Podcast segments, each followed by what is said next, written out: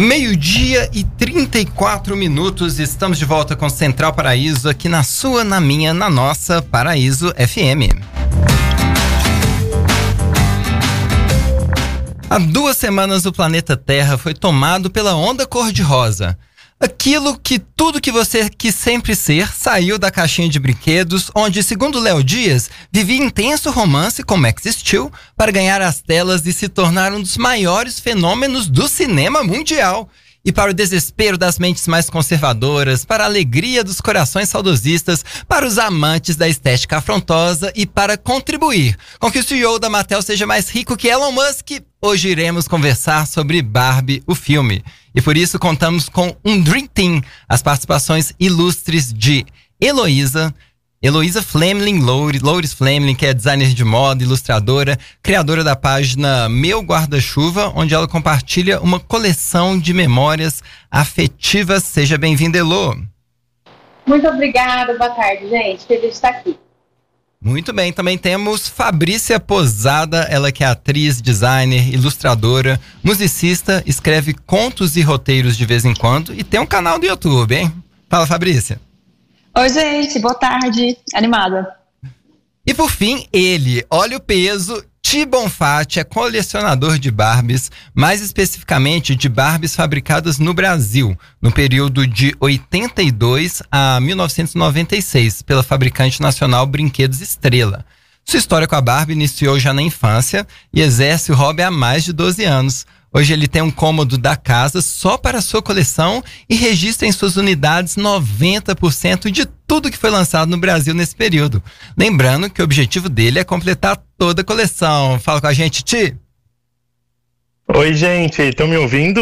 Estamos ouvindo perfeitamente. Ah, que, tá... que bom. Eu tava preocupado com o microfone aqui. É um prazer estar aqui com vocês, tá? Maravilha. Vamos começar do começo, vamos começar pelo mais polêmico, já entrar de voadora nessa conversa aqui. Essa controvérsia toda, dizendo que o filme Barbie, né, principalmente os mais conservadores, dizendo que o filme Barbie é extremamente militante, anti-homens. O que, que vocês acham disso? Procede, não procede? Por quê? Quem começa com a gente?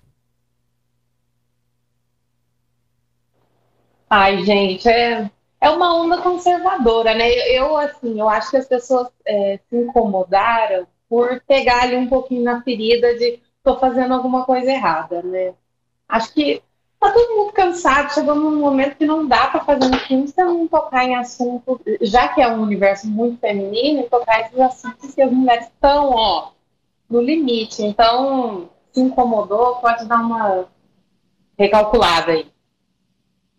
Maravilha, Elô. E você, Fabrício?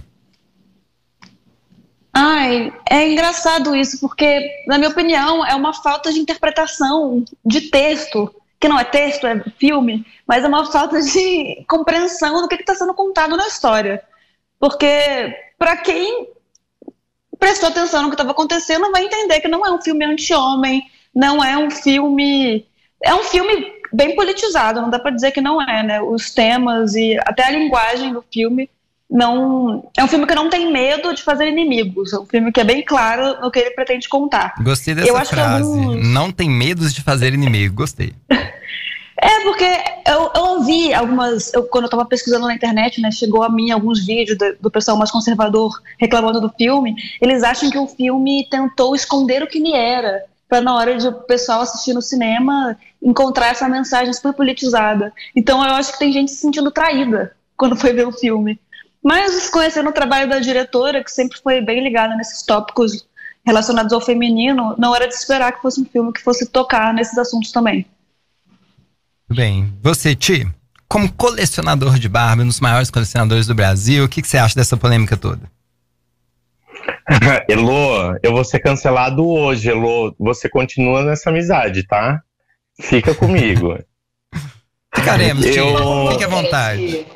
Tá. Não se reprima. Eu se fico. É, eu, eu entendo a mensagem do conservadorismo, dessa hipocrisia que a gente tem no mundo. Eu acho que algumas pessoas podem ter se sentido como eu me senti no sentido de ver uma Barbie muito poderosa e que a gente viu uma Barbie mais frágil, em alguns aspectos até um pouco fútil. E o filme, ele é sempre um retrato de algo que já passou, de algo que a gente está vivendo no momento. E ele também pode ter uma mensagem inspiradora. Eu acho que o filme faltou um pouco de inspiração e faltou uma redenção. Faltou a gente, eu, a, a, a visualização que eu tenho da Barbie é de uma mulher, ela é exemplo para mim, é de muito poder.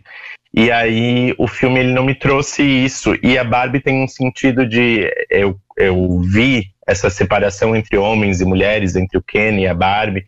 São várias representações, mas para quem é muito é, por dentro do mundo Barbie, lembra sempre de uma Barbie que uniu, jamais separou. E eu acho que é, a partir desses conceitos e desses aspectos a mensagem pode ter uma dificuldade para ser compreendida, sabe? Entendi. Eu tava pensando aqui, queria ouvir a sua opinião e também das meninas. Porque, sei lá, é, tem produções de conteúdo, né, explicitamente feminista, né, e cada dia mais a gente tem tido esse espaço e esse tipo de conteúdo, né, ganhando a mídia, ganhando a sociedade, a internet. Só que a Barbie, ela é um, um elemento que está na casa de muita gente, principalmente dos ricos, né? Da parcela mais rica, porque Barbie é caro. Então, será que eles não ficaram meio, pô, é um cavalo de Troia, né? Foi, foi, será que não deu essa sensação na galera? Furou a bolha, né? Furou a bolha. E assim, é, Diferente da banda de hardcore Menstruação Sangrenta lá da década de 90, entendeu? O conservador não ia ouvir. Né? Agora a Barbie Não ia chegar. É. É. A hora que eu assisti, eu pensei assim, eu acho que é, eu gostaria que a minha mãe assistisse, por exemplo, porque ela não consumiria um conteúdo feminista, mas essa, mensagem, ela, ela, vai, vai tocar algum ponto nela. Assim, então Legal. Seria um... Mas uma coisa que eu pensei que o Ti falou agora é, é, eu acho que é um filme é, que não que não teve um contato ali na preparação. Eu acho que quem tem esse amor pela marca, né? Eu acho que é mais a linguagem universal que todo mundo tem, imagina da Barbie, né? Então acho que aí é que, que dói um pouco na gente que, que tanto né, tá aqui tentando levantar essa história, valorizar e que foi realmente inspirado, né? É. Por essa Barbie poderosa, não pela Barbie mãe de família, vamos por assim dizer, tá, gente? Em nome de Deus. É, eu, eu acho que também, Elo, muito bom isso que tu falou, eu tô muito enviesado, né? Eu acho que a, a palavra mais neutra é de alguém que conhece a referência, teve suas experiências e tal, mas eu tô muito enviesado. E ah, eu vi uma mulher durante anos sair de uma nave espacial e brincar com a gente, né? Então, a imagem que eu tenho da Barbie é dessa, sabe? Do amorzinho, da união, da amizade, do companheirismo e tal. E eu concordo plenamente contigo. O filme, ele trouxe um retrato mas para esse público como eu, acho que a gente ficou tipo, gente, o que que tá acontecendo? Não tô reconhecendo ela, sabe? Entendi. A gente esperava muito, muito.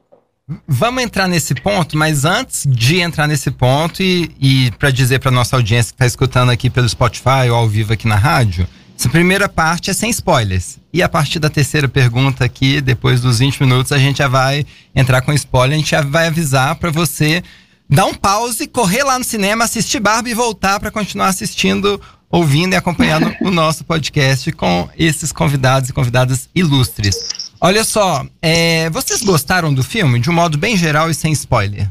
Sim, não, por quê? Eu gostei.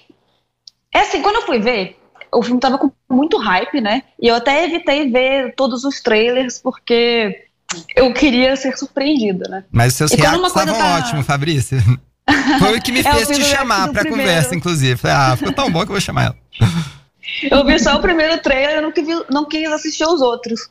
Então, assim, eu me diverti bastante, mas eu não gostei de tudo, né? Eu não quero falar detalhes para não dar spoiler, mas eu achei que a parte da comédia é, uma, é um tipo de humor que me agrada, é um humor meio besterol. Eu até comparei com As Branquelas, quando eu fui conversar sobre o filme depois. Ah, e tocando em algum ponto, né, que o Thiago e o Lu falaram, é engraçado que é eu tô dentro de uma bolha, querendo ou não. E para mim, certas piadas até passaram batidas. Então eu não me afetei tanto quanto outros públicos que eu acho que não têm contato com o linguajar que foi usado no filme. E eu conheço, tenho umas amigas que não gostaram, não entenderam o humor e não entenderam também a lógica do filme. Então, é engraçado como é que é um filme de blockbuster com muito dinheiro envolvido, mas que ao mesmo tempo é um conteúdo um pouco nichado. É muito engraçado. Só que tem umas pessoas, tipo minha mãe. Minha mãe não é da mesma bolha cultural que eu. E ela amou o filme. E ela também falou: Ah, eu assisto, eu não tô ligando muito pra mensagem do filme, eu só achei legal. Me passa uma sensação boa. é, não tem muito como prever como é que a pessoa vai reagir ao filme. É, é muito doido isso. Que legal, né? É, porque a gente também é, é uma esfera afetuosa para além de estruturas histórico e políticas que a gente vive e se identifica, né? E às vezes, sei lá, uma cor te toca no afeto da infância. E aí você já não tá nem ligando pra, pra, pra questão política, mensagem ideológica. Você já tá assim, ai, que bonitinho, ai, boas lembranças. Gostei do filme. Tá sentido, Ti? E o que, que você achou do filme? Eu tô horrorizado. Opa, polêmica, polêmica. Colecionador de Barbie, vem na rádio, da Chapada e diz que está escandalizado e não gostou do filme. É, traumatizado. Eu fui, levei minha mãe também para assistir com a gente. Na metade do filme, nem na metade, deu uns 35, 40 minutos, ela falou assim para mim: Vamos embora? porque ela não estava se sentindo à vontade e sabia que eu também não, não, tava, não tava gostando, não estava curtindo. Sem dar spoiler, ai, difícil dizer os motivos sem dar muito spoiler, mas assim, eu estava conversando com a Elo essa semana, eu tive um gatilho horrível, hum. muito intenso assistindo o filme. Conte-nos. E aí, Posso já começar a dar spoiler? Não, então ainda não. Tá segura, segura. É, vamos, vamos esperar, vamos esperar. É. Pera, pera, pera, pera. E você, Lô, você disse que sua mãe gostou, você gostou do filme? Qual foi a sensação, assim? Ai, gente, eu assim, eu é, tava. Eu, eu tentei também não assistir nada antes pra pra não ir enviesada. Mas daí eu fiquei um pouco chateada com esse... Não é chateada, não. É, sabe quando passa demais na internet, você vai ficando com ranço, isso não vai dar certo, vai dar tudo errado. E nesse ponto eu me surpreendi, assim, porque eu acho que é, o Tio foi a primeira pessoa que eu ouvi falar que meia hora já queria ir embora, porque as, é, a maioria das pessoas sente o passo muito rápido. É, então, essa foi a sensação que eu tive também. Nossa, já tá no fim, assim. Então eu achei que. Eu acho que foi leve, acho que o negócio aí assistir assim, gente. Vai para se divertir, vai de coração vazio, porque você sai lá, você dá uma risada, você se encanta com algum momento, puxa uma memória afetiva e, e, e quem sabe planta uma semente aí, né? De, de acho que. De, talvez uma valorização, que foi o que eu imaginei para minha mãe, assim, dela ver aquele discurso ali, se identificar e pensar, ah, talvez eu poderia tomar uma atitude é, nesse ponto da minha vida. Então, acho que para isso é um, é um mimo para as mulheres. Assim, tá? Acho que seria hum, bom. Maravilha. Ó, passando para nossa última pauta, antes de entrar na sessão spoilers, queria perguntar primeiramente para a Fabrícia o que, que você achou da direção e da atuação no filme Barbie. Eu já conhecia um pouco do trabalho da Greta. Eu conheci em Francis Ha, que é um filme completamente diferente de Barbie. É um filme que ela co-escreveu junto com o diretor, eu acho, né? Não estou 100% certa dessa informação, mas eu acho que quem dirigiu e co-escreveu o filme foi o Noah Baumbach, que eu não sei falar o nome, que é o marido da Greta, e co-escreveu Barbie com ela. É um filme, assim, preto e branco, meio que contando sobre essa personagem que está numa fase complicada da vida. E depois eu assisti também o Lady Bird, que concorreu ao Oscar. Foi aí que ela começou a bombar, eu acho, como diretora. E depois o Adoráveis Mulheres também concorreu ao Oscar. E eu já curtia muito a Greta, porque eu acho ela muito engraçada e muito sensível. E Barbie é uma coisa bem diferente do que ela já fez, mas ao mesmo tempo, como eu falei antes, dá para ver que ela é uma pessoa que tem um cuidado ao tratar de temas femininos. Ela vai trazer questionamentos, ela vai trazer alfinetadas, e eu fiquei muito surpresa pela comicidade mais escrachada do filme, meio besterol, que eu gosto, então eu tava ali no meu elemento. Mas em relação a atuações, eu sou fã da Margot Robbie há muito tempo também. Muito boa, né? E eu, eu acho ela excelente atriz, ela só acerta. Eu nunca vi ela atuando mal, eu nunca vi um filme que ela tenha escolhido mal também. E ela é boa no humor, mas especialmente nas partes mais sensíveis, mais dramáticas do filme. Eu achei que ela trouxe várias camadas para essa personagem que não é fácil de fazer. Tipo, Nunca por é fácil protagonizar um filme Ele também. é hipnotizante, gente. por exemplo, sem, tem algum exemplo sem spoiler? Que você fala assim, ah, tem uma cena que acontece tal coisa e que não revela muito. Tem uns filmes em que a Barbie se questiona, né? Ela se questiona, questiona o papel dela Entendi. enquanto. Nem sei como falar, enquanto boneca, enquanto é, líder da Barbilândia, não sei. Mas quando ela. É um papel difícil, porque ela começa a pensar: quem sou eu? Ela começa a quebrar a Matrix. E eu. Isso acontece no meio do filme, né? A primeira vez que isso acontece, eu já fiquei emocionada ali. E sempre que ela entra para esses lugares mais introspectivos, eu fiquei muito emocionada.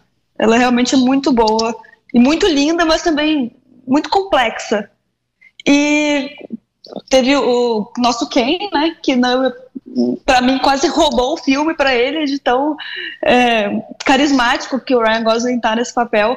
Eu acho que ele teve a, o papel da vida dele ali, que ele Uau. pôde mais se soltar. E a gente vê nas entrevistas também que ele tá dando que ele gostou, ainda, ainda tá um pouco no personagem.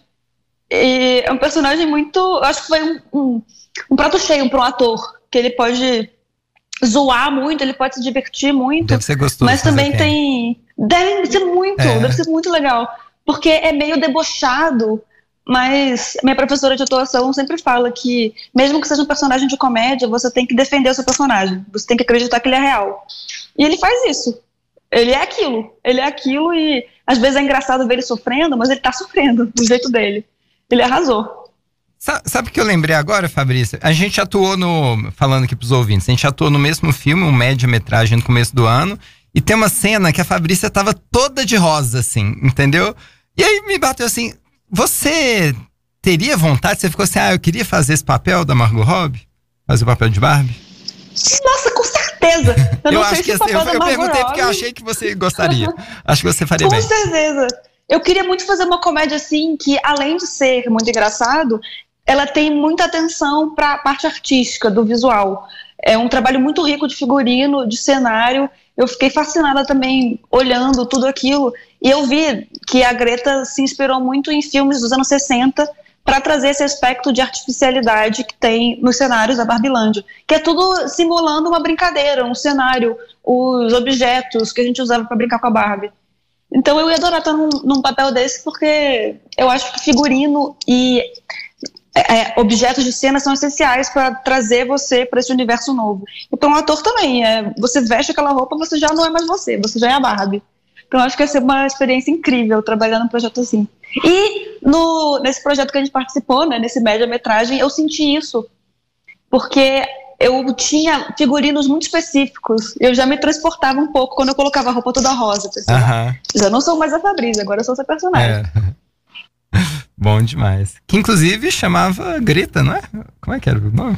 Sim. Greta. Coincidência? Ó, Será? será? né? A continuação, a gente já tem uma, uma atriz brasileira pro cinema mundial. Vamos entrar na parte do spoiler, gente. Eu queria começar com você, Elo.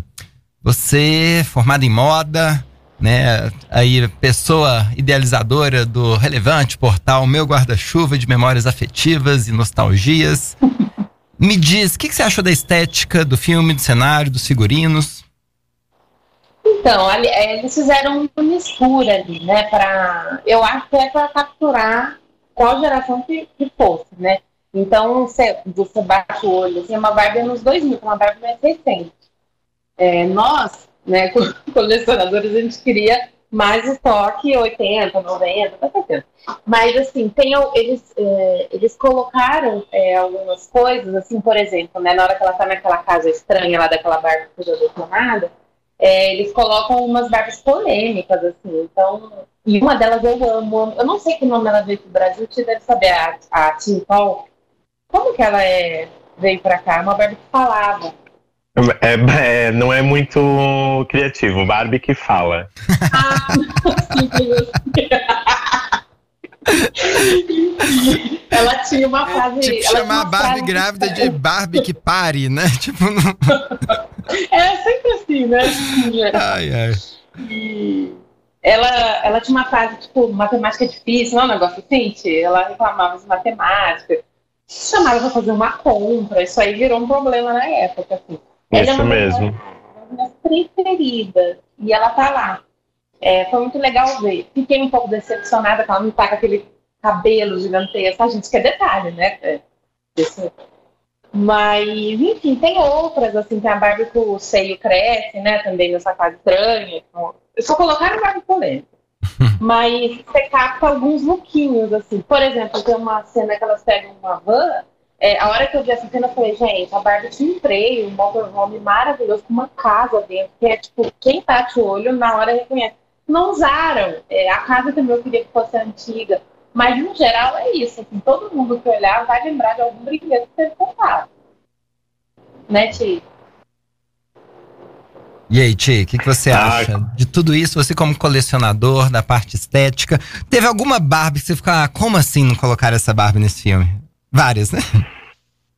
É, várias, mas eu achei que foi bem. Isso eu tenho só coisas boas para falar. Porque eu acho que foi bem. O figurino é excelente. É, a questão da, das referências é muito boa. Eu imagino, claro, né, Lu, a gente queria ali uma casa dos sonhos, um show de casa, que foram casinhas que a gente brincou, mas eu acho que não ia casar muito pro público hoje e tal. Eu acho que eles, eles acertaram nas, na questão das escolhas. Tem muita coisa misturada de várias décadas diferentes. É, uma das coisas que talvez me incomodou um pouquinho foi a questão de eu achar que a Barbie e o Ken não estão na mesma sintonia. Porque a, se a gente olhar para todas as Barbies, elas têm uma coisa muito já 2014, 2020, de Barbie fashionista e tal, nessa referência de várias etnias, vários corpos, que é muito legal. Mas a Margot, ela faz uma Barbie muito oitentista. Mas muito, muito, muito, muito mesmo. E o Ryan Gosling é um Ken que foi lançado recente, assim, ele é de 2010 para frente. Olha Então não, é, é, ali me deu uma incomodadinha, assim, mas as referências são excelentes. Essa parte das Barbies e os Kens polêmicos, que não se esqueçam do é, Brincos Mágicos, né, que apareceu no filme, que foi um Ken retirado do mercado porque tinha esse tom que poderia ser gay e tal. Que a própria mídia. Isso? Quando foi? Ah, eu, ele, ele foi, acho, 92, 91, 92, alguma coisa assim, é início dos anos 90. E ele aparece lá, né? E é um engraçado, isso foi muito legal de ver, é que o Ken, o, o que a gente vê, o boneco, ele é jovem, né? Todo musculoso e tal. E o que aparece no filme é um cara que tá muito mais velho. Ele já envelheceu.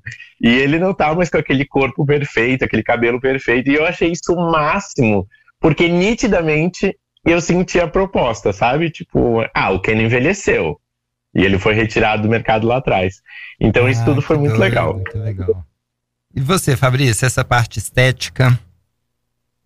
Você disse, né, que na atuação é, te dá vontade de atuar numa coisa que tem uma estética que, que é muito profunda, que parece que cria um novo universo. O que exatamente te chamou a atenção?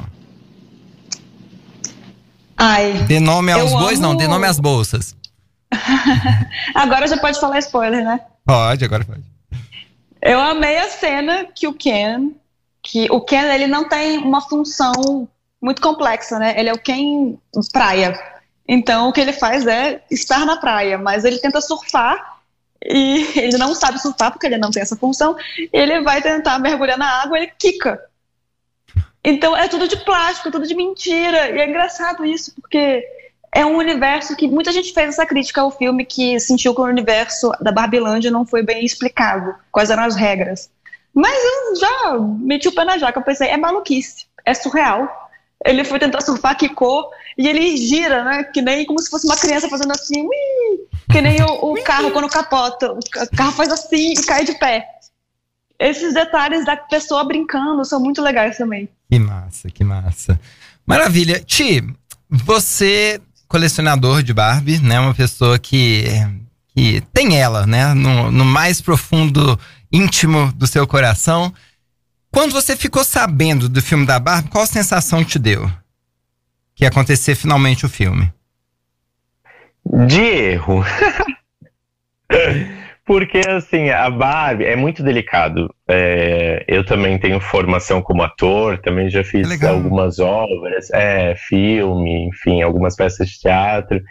Mas quando a gente vai reproduzir, interpretar algo que não é real, a gente tem que tomar um pouquinho de cuidado, porque a gente fecha muito com imaginários das, das pessoas. Olha o Cavaleiro dos então, Zodíacos aí, pra não dizer que eu tô mentindo. Exato. Exato. E aí, assim, Matheus, eu não sei se você brincou de Barbie, mas a Elo e a Fabrício têm certeza que sim. A Barbie, se a gente conversar aqui, a Barbie, ela é diferente para cada um de nós. A brincadeira que a gente dá para Barbie é diferente. Então, por exemplo, a Barbie, para mim, eu nunca brinquei de ser a Barbie. Eu pegava a Barbie e ela era minha amiga, ela me perguntava: Você acha que eu devo fazer isso? Você acha que eu devo fazer aquilo? É. Então, quando eu pegava a Barbie das minhas amigas, eu falava com a mesma Barbie. Eram Barbies diferentes, mas ela era minha amiga. Então, eu tenho certeza que para muitas pessoas a Barbie era um ser com personalidade própria, que a pessoa interpretava ela. Né? E apesar de eu interpretar é. também, mas ela era minha amiga. E projetava então, assim, uma coisa muito específica já, né? Exatamente. Então, assim, as chances de você fazer uma obra e traduzir errado é muito grande. Então, assim, não é algo que eu fiquei aflito, mas é algo que eu não queria. Eu não, não, não era uma coisa assim que. Um desenho, sim, uma animação, acho que ia ser bem massa. Mas um filme com pessoas reais, eu não, não fiquei esperando por isso, não. Certo. E.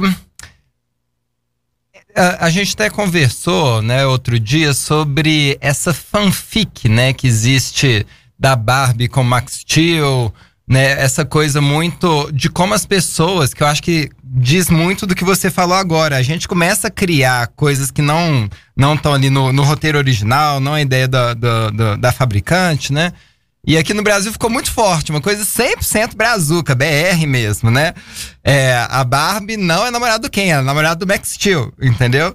Então, como é que é isso para você? Você vê esse imaginário popular, uma fanfic que surge no imaginário popular e como é isso e como também é, às vezes vê o próprio filme longe, né, desse, dessa fanfic que pra gente que é brasileiro, isso é uma, né, de várias, né, mas pra gente que é brasileiro tem um valor afetivo. Como é? Como chega para você?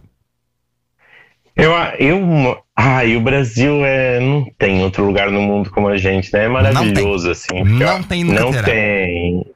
E assim, falo isso com todo amor e carinho, assim, porque a gente consegue dar mais sentido para as coisas.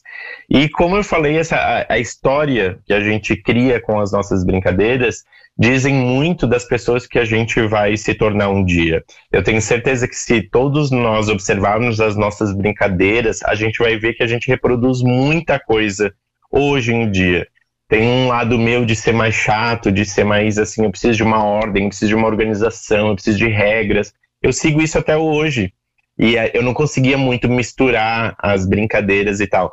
Então eu sou de uma época muito distante do Max Steel, mas eu tinha, entre aspas, um Max Steel na minha infância, que era a boneca da Xuxa, do tamanho da Barbie, que era uma prima que sempre morava na Inglaterra e de repente vinha visitar a Barbie. Ela era muito chique, porque a gente já usava essa referência Xuxa, né? Ela tem que estar acima de tudo.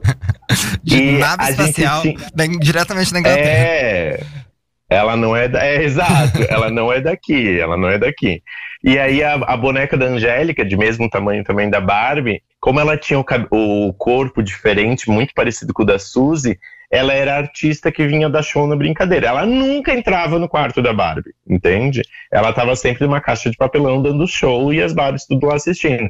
Então esse, essa mistura das brincadeiras, que é muito Toy Story, eu acho que é muito legal. E o brasileiro tem isso de trazer a sua verdade e a sua realidade para esse mundo artístico e falar, gente, eu vi a Barbie, foi muito legal tal, mas faltou um Max Steel. E eu acho isso que só o brasileiro, só o brasileiro sabe fazer e faz com maestria. É muito bom. É, eu, assim, eu também eu sou anterior, né, ao Max Steel. Na minha época era os o comandos em ação. Então eu brinquei de Barbie com comandos e ações, como uma vilã, uma aliada. E também sozinho, né? Tipo, eu ia visitar as primas, né? Não, tinha, não tem irmã e tal. Eu não tinha Barbie, né? Meus pais jamais me dariam também. Então, é, mas aí sempre, às vezes eu brincava nesse sentido, assim, sabe? Tipo, nossa, legal, o que, que faz com essa roupa e tal, né? Mas é, eu sempre queria, geralmente, a minha tendência era meio que tentar pôr todos os bonecos num grande conflito, meio MacGyver, meio. era essa tendência. É, né? isso é muito, isso é muito legal e é libertador. É, e é libertador, né? Porque as Barbies da minha brincadeira eram todas lésbicas. Todas! Olha Não só. tinha uma hétero. E os meus Kens, eu tive Kens na infância, eram todos gays. Eles são até hoje. Não tem casalzinho hétero aqui dentro. Olha só, isso mesmo. Você ia falar, Elô? Não, eu ia falar, e pra você ver, Ti, eu, eu sou casada com uma mulher, certo? Uh -huh. Eu nunca me abraço foi lésbico, gente. Nunca. Pra, pra gente ver que o que você brinca ali na infância, tudo que você tem, é, essa relação é, isso não vai te pensar no que você é, você já nasceu assim, não é engraçado? Elo se, tu, se a gente tivesse brincado junto, hoje tu ia economizar terapia, Elo. Porque eu, eu, eu andei uns passos, assim, sabe? Cara, não. Vocês falaram. Já que entrou nessa área, e a gente também já puxando a Fabrícia aqui pra conversa, perguntando se ela brincou de Barbie ou não, mas é uma coisa que eu acho que eu lembrei agora, e olha que doido, né? Tá, tá profundo, tá terapia isso aqui, ai meu Deus, perigoso. Ah, teve uma coisa que foi. Eu acho que a Barbie talvez tenha sido uma das primeiras experiências com o corpo feminino, né? Tipo assim, nossa, ela tem um peito, né? E não sei o que, dá pra tirar a roupa dela. Coisa super natural, assim. Mas eu, eu acho que é a primeira que eu me lembro, assim, né? De. Olha, de entrar em contato né, com a representação num boneco de um corpo feminino, diferente do meu, e de uma mulher e falar assim: nossa, é diferente, nossa, isso aqui, né? né pra que serve esse botão? Tipo uma mas, coisa meio assim, sabe? É, mas essa é a importância da Barbie, porque se a gente for ver a indicação do brinquedo, é a partir de três anos. A gente descobre a sexualidade com cinco. E a Barbie, ela te, ela te tira de um mundo onde as coisas são, estão muito mais no imaginário e te permite um mundo de possibilidades. Eu lembro de ver os brinquedos que eu tinha de bonecos, tirando o Ken, né? Porque eu também tive comandos em ação. Eu pensava, gente, isso aqui não faz sentido uma pessoa dormir e trabalhar ir para o churrasco e fazer tudo que tem para fazer com a mesma roupa pintada no corpo. Então isso também trazia para mim uma coisa das mulheres assim, pensava assim, ó, se a brincadeira hoje eu não destaco mais isso porque não é verdade. Mas na época eu pensava assim, eu gosto de Barbie, mas a brincadeira é delas, é das meninas. Mas eu pensava assim, as mulheres são muito mais inteligentes do que nós, mas muito mais. Hoje eu tenho certeza absoluta disso, mas na época é, eu pensava assim, nossa, é isso que eu quero pra minha vida, entendeu? Alguém que sabe que pra dormir precisa trocar de roupa. porque não faz sentido esse comandos em ação aqui. com, a, com, a, cara suja ainda, né? De, de camuflado de guerra, né? Lama, lama. E lembra que vinham uns que tinham tinta, assim, de ah, nada ah. fazia sentido dentro daquilo. Ai, ai. Você brincou de Barbie, minha é, amiga Fabrício? Nossa, eu brincava muito de Barbie. Só que eu brincava de Barbie nos anos 2000. Então, eu tinha muitos bonecos da Disney, versão Barbie. Eu não sei se era oficialmente Barbie, mas eu tinha a Pequena Sereia, Barbie, a Mulan, Barbie, o cavalo da Mulan, Barbie. Eu e eu não tinha quem. Não tinha quem. Existia. Eu não tinha quem. Eu tive, na verdade, uma Barbie e um Ken meio fakes. Meio que versão assim era uma versão mais enfeiada, as roupas eram mais feias. E, gente, é uma coisa horrível isso que eu vou falar, mas eu era criança, tá? Não me julguem. Esses dois eram sempre os vilões. Eles eram sempre os malvados, junto com o meu esqueleto Barbie size que eu tinha também, que era o vilão. Ele sempre sequestrava a Barbie mais bonita. E é engraçado isso, né? Porque essa coisa da, da forma dos bonecos. Eu fiquei pensando sobre isso depois, porque eu fiquei refletindo sobre o quanto que a, a, forma da Barbie, o corpo da Barbie me afetou. Eu não lembro de sentir isso, de me comparar com a Barbie, de sentir que tinha algum padrão ali. Só que eu, pensando sobre isso, eu reconheci que eu, com certeza, sofri com esses padrões estéticos, né, com essa cobrança. E a Barbie, querendo ou não, as minhas protagonistas eram sempre as Barbies mais padrão. Quando a Barbie era diferente, ela era ou invejosa, ou ela era a vilã. E eu até vi que teve um teste, muito tempo atrás, um teste que um psicólogo fez, que eu acho que chama teste das bonecas.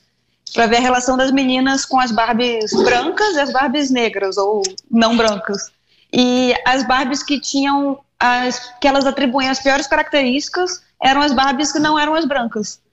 Então, a gente não pode separar tanto, né? Sim. O quanto que a, a figura tradicional, padrão, afeta a gente no subconsciente. Mas. É. Mas eu me diverti muito brincando de Barbie mesmo assim. Eu acho que é uma. Não é uma a culpa não é da Barbie, né? Eu acho que é mais um reflexo da sociedade e a Barbie acabou refletindo isso porque ela estava inserida na sociedade. Mas eu não acho que a culpa é dela, como algumas pessoas sentiram isso vendo o filme ou falando sobre isso depois. Claro que não, a culpa sempre foi da Polly, aquela invejosa, né?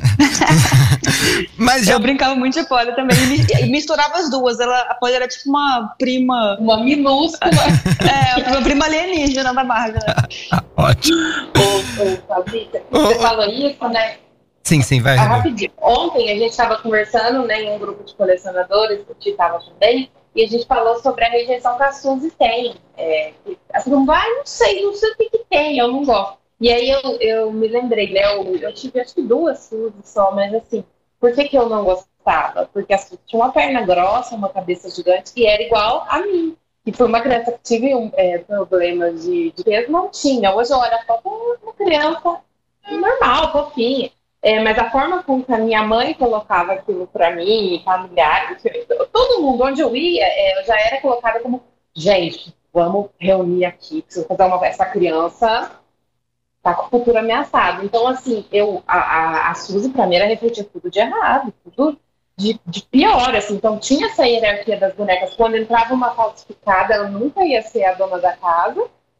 E a Suzy também, ela nunca ia ter esse papel de protagonista na minha brincadeira, assim. Tanto que é, eu fui lembrar ano passado quais Suzy eu tive. Barbie eu sei, categoricamente todas. Suzy eu apaguei, assim, porque é isso, eu não queria ter ela jamais. E hoje comprei uma Suzy no relacionamento desse prêmio Share maravilhosa. Mas é isso, anos, gente, gasto de terapia é gigantesco para reverter. E outra coisa, é, e também, eu acho que a imagem da Barbie, ela ela acabou sendo utilizada para reforçar essa coisa de, de, aparência muito forte que a gente tem, né? O que é a aparência ideal. Então, eu passei recentemente por um processo de emagrecimento é, muito, muito grande, assim. E eu, e eu ouvi, acho que de umas cinco pessoas, assim, é, falando, ah, agora você tá ficando uma Barbie. E vou te falar, sei que é errado, é um absurdo, e eu fiquei feliz, sabe por quê? Eu queria isso desde aquela época quando eu rejeitei a Suzy. Então é um conflito muito grande, porque eu sei que tá errado e você fala, não, agora que eu tô chegando perto da Barbie, é meu momento de brilhar. Entendeu? É duro, gente. Isso são coisas que, que vão entrando sorrateiramente uhum. na nossa cabeça e te acompanham pela vida. Assim, tá ali sem falar nada, você nem pensa nisso, mas aquilo tá no seu inconsciente. Assim. Então, é um trabalho. E por isso que eu gostei do filme, que eu tive a sensação de, de acalanto, né? Desculpas, talvez. Que é aquela coisa, olha, gente a gente chegou nesse lugar, mas não era bem assim. É isso. Assim. Mas eu acho. De... Só deixa eu comentar, fazer um comentário, claro. Matheus, te interromper, desculpa. Eu acho que o assunto é mais profundo do que isso, sabe, Elo? É isso que a gente tem que. A gente não pode culpar objetos ou é, elementos, e sim o contexto de uma realidade, né? Por exemplo, a Barbie, quando ela foi criada, ela foi criada inspirada em quem? Nas atrizes que estavam lá em evidência com seus cabelos e com seus pesos perfeitos e tal. E hoje a gente sabe que aquela vida não era perfeita. E a, a, a questão, por exemplo, da Barbie negra. A Barbie negra existe desde a década de 60, surgiu com a Christie, né, amiga da Barbie e tal. E quando a gente pensa em por que, que hoje não tem o mesmo número de Barbies negras nas prateleiras e de Barbies loiras, né? Por que, que não está equalizado isso? Porque as pessoas negras não têm as mesmas oportunidades, entende? Então, talvez venderia muito mais Barbies negras do que loiras. O problema é que essas pessoas não têm o mesmo acesso, né, do que as privilegiadas. Essa é a grande questão. Então, não adianta a gente culpar a Barbie, que é o produto de um mercado que visualiza, segue a regra de oferta e procura, sobre um problema estrutural que a gente tem, né? Então, e é engraçado ouvindo a Fabrícia, ouvindo você falando, como as gerações vão mudando porque eu nunca eu, não, eu ouço vocês falarem essas coisas de hum. querer às vezes parecer ou fazer essa distinção. Eu não tive isso. E aí é legal porque quando a gente brincava de show da Xuxa as minhas amigas diziam ah mas quem quem tu vai ser? Esperando que eu falasse uma paquita. Eu vou ser a Xuxa. Não me importava que eu era um homem moreno cabelo preto eu era a Xuxa entende não tinha essa alternativa muito bom já, já, que a Fabrícia e Lu entraram nessa questão da padronização, de como a Barbie nela foi um símbolo da, da, da mulher padrão, você acha que a Mattel estava fazendo um pedido de desculpa no filme, minha querida Heloísa Lourdes Fleming? Eu acho que, que sou essa, essa, essa suavidade, assim. Mas é isso, essa, talvez seja uma visão muito pessoal Talvez eu tenha sentido essa desculpa pra mim, eu assistindo, porque Uau. é isso, assim, porque ela chega se achando o máximo, né, no, no mundo real. E quando ela vê aquelas meninas que estão com. Aquelas meninas na escola estão com raiva dela, né? Pela imagem que ela ajudou a reforçar, ela se sente culpada. E, e, eu vejo muito isso, assim, dela tentando, não, não é isso, o objetivo era outro, né? E, e eu acho que o, a base daquilo tudo é muito mais forte para ajudar do que para é, atrapalhar as mulheres. Até porque, gente, ao mesmo tempo que eu queria ser, e, enfim, senti que não estava encaixando naquela aparência de Barbie, é, a Barbie me ajudou muitas vezes a imaginar o futuro que eu queria sair de situações. Tipo assim, eu, eu, eu a minha vida inteira eu sonhei, nossa, quero crescer logo, ir embora, sumir, fazer minhas coisas, ter minha casa. E, e, a, e, dentro daquela brincadeira ali, gente, eu juro, passava, sei lá, eu ficava 10 horas brincando, criando um universo protegido ali pra mim. E eu vivia aquilo de fato, assim, foi muito intenso. Então, me ajudou muito nisso, né? Interessante. E aí, Ti, você também como especialista em Barbie, sentiu que tinha esse pedido de desculpa pela questão da padronização? Não. Eu senti uma grande. É... Me explica. eu acho que o filme, a Mattel é produtora do filme, né? Eu, eu senti uma grande banana, na verdade, da Mattel, até uma chacota é, com o público, porque. É, ela faz várias menções, né? Do tipo, primeiro que assim, volto a discutir sobre a questão da redenção, né? A Barbie não tem redenção nenhuma. Do jeito que ela iniciou, ela ficou mais reflexiva. Mas a gente não tem uma grande redenção. Então tem aquela coisa de só homens trabalhando na Mattel e tal. A única mulher que trabalha na Mattel é a secretária. E dentro daquela imensidão de homens, chega no final, eu tava pensando assim, é o mínimo que eles podem fazer agora é botar ela na presidência da empresa. Eu e ela É o quê? É, e ela tá em... e ela tá indo no médico. Entendo a mensagem disso, acho que é um assunto para outra para outro momento. Mas assim, não teve essa redenção e assim, essa piada. Sabe quando às vezes as pessoas me dizem assim: ai, não tenho nada contra os gays, eu tenho até amigos que são. Ah, vai lavar uma louça, sabe? Uhum. Você tá sendo super preconceituosa. Então as coisas precisam ser normalizadas. E eu senti essa piadinha da Mattel o tempo todo, assim, sabe? Ah, a gente faz isso, mas vocês vão ter que engolir, porque vocês continuam comprando Barbie até hoje. Eu senti isso, sabe? Uma grande uhum. ironia, um deboche, assim.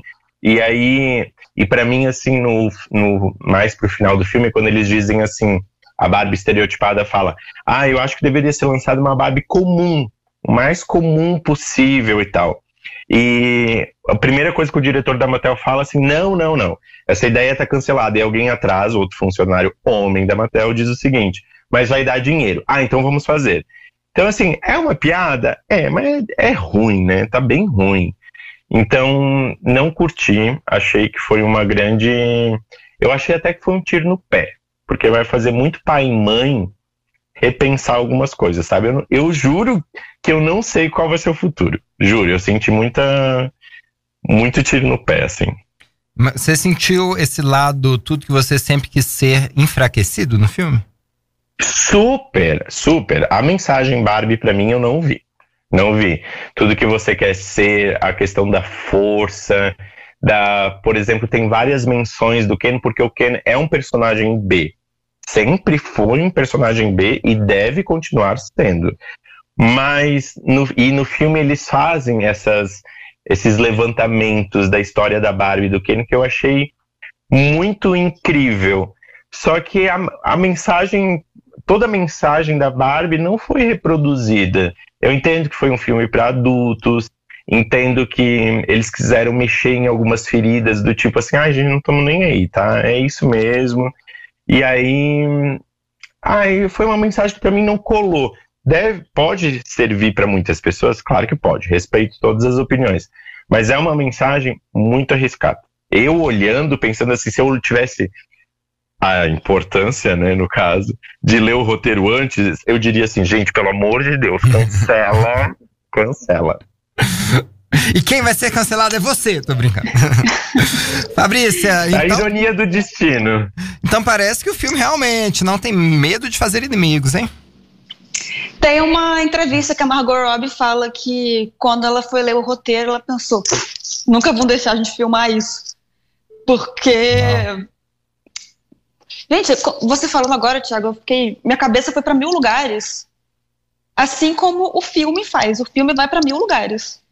Ele toca em muitos assuntos. É um filme muito complexo, nesse sentido também, que ele toca em tanta coisa. Ele zomba da Mattel ele trata sobre a. Em alguns momentos fala né, que a Barbie ela tem várias funções no filme, né? A Barbie é presidente, a Barbie tem um prêmio Nobel. Então ela mostra isso, só que a Barbie original, a estereotipada, está em conflito, e tem um conflito com o Ken, tem um conflito com a humana, e tem um conflito da humana com a filha dela. Tem tanta coisa que o filme não aprofunda.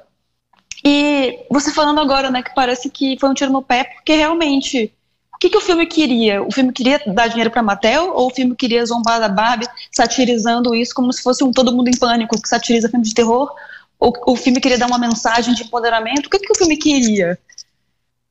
Ele me divertiu muito. Eu saí de lá completamente rindo das piadas, até hoje eu lembro, ah, o pé chato. fico rindo sozinha, pensando. Mas é difícil precisar qual foi o objetivo do filme, ainda mais pensando que a Mattel estava envolvida na produção. Não sei até que ponto a Mattel interferiu no roteiro. Eu acho que foi, a Greta escreveu o roteiro, né, junto com o Noah Baumbach. Eu não sei o quanto ela foi direcionada. Só sei que existe uma tendência das marcas zombarem de si mesmas, estarem com um linguajar cada vez mais casual. Então acho que a Mattel quis surfar nessa onda. A Mattel, se ela estava envolvida no projeto, ela queria ganhar com isso. E tem um monte de pro produto, né, que veio a partir do filme. Tem a Barbie da Margot, que eu achei uma Barbie bem esquisitinha, diga-se de passagem. Mas, não sei, tá ganhando dinheiro? Não sei, talvez esteja. Eu não sou público, eu não estou disposta a comprar esses produtos da Mattel. E, sei lá. Pessoal, nosso horário já está estourando, mas vamos fazer uma rodadinha aqui, bate-bola. Filme da Barbie, uma, uma palavra. Dinâmica de teatro. Fabrício e Ti já estão acostumados. Começando por você, Fabrício. Uh, viagem. Elô. Uma viagem. Eu, gente. Pulverização. Pulverização, Ti. Acho que deu. Foi assim pra, pra todo lado e pegou todo mundo. Eu acho que é isso. O meu foi pesadelo. Uau. Tudo que eu não queria ver, eu vi. Tudo que eu nunca queria ser. Gente, Complexo. É isso. É. Na sua cara, Matheus. E o Viagem por quê, Fabrícia? Porque é uma viagem, uma maluquice. É, eu saí de lá completamente uou. Voltei não, pra terra agora. E eu até queria falar um, uma coisa, a gente está aqui nesse grupo em dois homens e duas mulheres. Eu acho que a vida é isso, sabe? Essa diversidade, a gente ser, poder ser quem a gente é. E eu não comentei sobre o gatilho que eu tive no filme. Sim, por favor. Porque quando eu era criança, é, quando eu era criança, eu sofri muito preconceito, né? Eu apanhei na escola, eu comi dentro do banheiro meu lanche. Eu passei por diversos traumas. E um dos traumas vinha das minhas amigas, que são pessoas que são minhas amigas até hoje. E que eu amo, eu entendo o que, que aconteceu, mas tinha aquela coisa assim: hoje a gente só vai brincar com as meninas, hoje é só o dia das meninas. Hoje... e o filme né? retrata e é, o filme retrata isso de uma forma tão grande, me deu um gatilho gigantesco, uhum. imenso. Eu não sou importante e tal. Então eu sei da mensagem que o mundo precisa é, dar para a mulher e para os homens, mais para os homens do que para as mulheres, obviamente, mas eu acho que separar nunca foi o remédio. A gente está mais do que escolado, treinado com faculdade, pós-graduação, para saber que só a união vai resolver as coisas. Walt, assim, é, em nome do programa, muito obrigado, viu, por confiar na gente, né? E abrir, né, seu, seu coração, botar nessa, esse gatilho, né, que é uma questão da sua infância. Eu acho que enriquece muito o debate e a sua fala é muito, muito importante mesmo. Gente, mas Obrigado. o nosso horário também é muito importante, infelizmente, que dá vontade de ficar horas aqui com vocês. Dá mesmo, dá vontade é... de falar por horas nesse assunto. Totalmente. Então, só a rodadinha final e cada um anunciando aí suas redes sociais, como é que encontra vocês aí na internet, como é que faz para conhecer, chamar vocês para jobs. Ah, na internet eu tô como Fabrícia Posada, Fabrícia com Z, Posada, P-O-S-A-D-A. No Instagram, no YouTube, meu YouTube é bem específico, que eu faço reacts, eu assisto animes, então é uma viagem também, mas é tá lá legal, quem quiser gente. olhar. Muito bom. E no Instagram é Fabrícia Posada. Gente, eu tô como o meu guarda-chuva em todos os lugares aí. A braba, a braba. Bom, eu tenho um canal no YouTube é, com o meu nome, é Tibon Fante. No Instagram também eu tô como Tibon Fante. Tanto lá como cá, eu tô sempre relembrando os bons momentos dos anos 80 e dos anos 90, com a proposta sempre de, de fazendo com que você relembre o que te trouxe até aqui e o que fez você se tornar a pessoa que você é hoje, de uma forma muito agradável e com muita nostalgia. Bem, você que chegou nesse podcast aí por indicações por causa do tema Barbie, não deixa de seguir a gente, arroba central.paraíso e ma.loures, o meu perfil pessoal também. Agradecer enormemente, que time fantástico e que conversa boa, viu gente? Obrigado, Fabrícia. Tá Obrigada, Matheus. Obrigada, Elo e Thiago, pela conversa super enriquecedora. Vou ficar pensando sobre o que a gente conversou agora. E espero que venham mais oportunidades. Foi muito legal. Virão. Valeu, Elo. Obrigada, Matheus. Gente, adorei. Vou agora trabalhar em terapia, tem muita coisa para conversar. Obrigado demais, Ti. Foi incrível. Obrigado, meninas. Obrigado, Matheus. Foi um prazer imenso estar aqui com vocês. E por favor, seja uma versão antiga da Barbie, tá? Paz e amor. Maravilha. Agora